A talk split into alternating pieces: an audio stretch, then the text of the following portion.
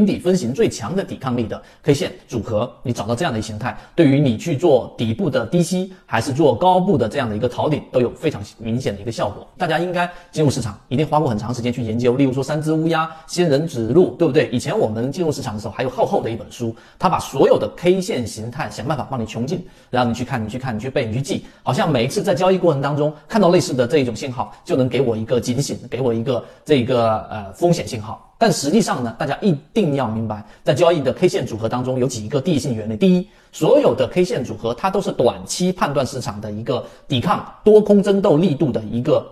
标志、一个信号，只是短期，一旦放到中长期就没有意义了。所以我看到过有人去。用那些 K 线组合啊，两根也好，四根也好，五根也好，去判断这个跨年线的这这个周期。实际上，你想一想，年线过程当中有无数的这种变数在里面。超预测里面也告诉给我们，你预测的周期越长，准确率就越低。但短期内的预测或者预判，它是有机会，是高概率能够发生的，这是第一点。所以 K 线组合里面，你不用去给做大周期的预测，而是在短周期它有效。第二点。我们为什么说缠论值得大家认真去把它作为交易系统当中切入和这个卖出的一个关键点呢？它里面提到了一个叫做顶底分型。我认为顶底分型是在缠论里面的一个很重要的第一性原理。它几乎你把顶底分型搞明白了，你就不需要去研究那么多的 K 线组合。所以顶底分型，我们先明确定义，所谓的底分型就是你的这个三根 K 线，三根 K 线是没有包含关系的。中间的第二根 K 线的低点是三根 K 线的最低点，它的这一个高点也是三根 K 线当中的最低点，这个就是底分型。相反的，顶分型也是低点是三根 K 线当中的这一个最高点，它的这一个高点也是三根 K 线当中的最高点，这个就是我们说的顶分型。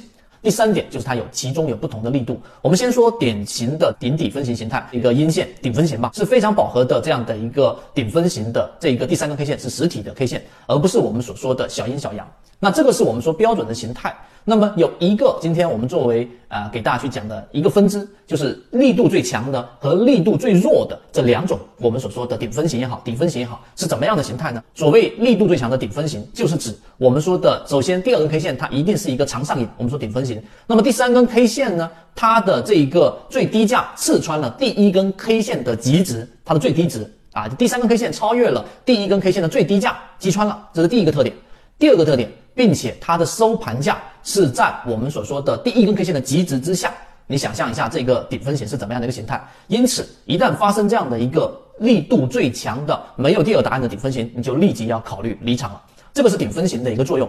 那当然，另外一个分支就是我们所说力度最小的。那么这种顶分型也好，底分型也好，我们可以把它称之为最容易发生这一个中继的，就是原来是上升趋势的，它出现这样的一个顶分型是中继的上行趋势。它的形态是怎么样的呢？很简单，它的形态就是一根大阳线，第一根 K 线，第二个是顶分型的一个小小的、比较短的这一个上影线的 K 线，然后第三根 K 线，注意了，第三根这一个小阳线是伴随在大阳线之后的，也是一根小阳线，并且它是在第一根 K 线百分之五十的这个中轴之上的，也就大阳线配合两根这个阴线也好，阳线也好，并且第三根 K 线是在第一根 K 线的百分之五十以上的。这个就是我们说力度最弱的这个顶分型，它往往就是一个中继啊，甚至就是一个非常短暂的调整。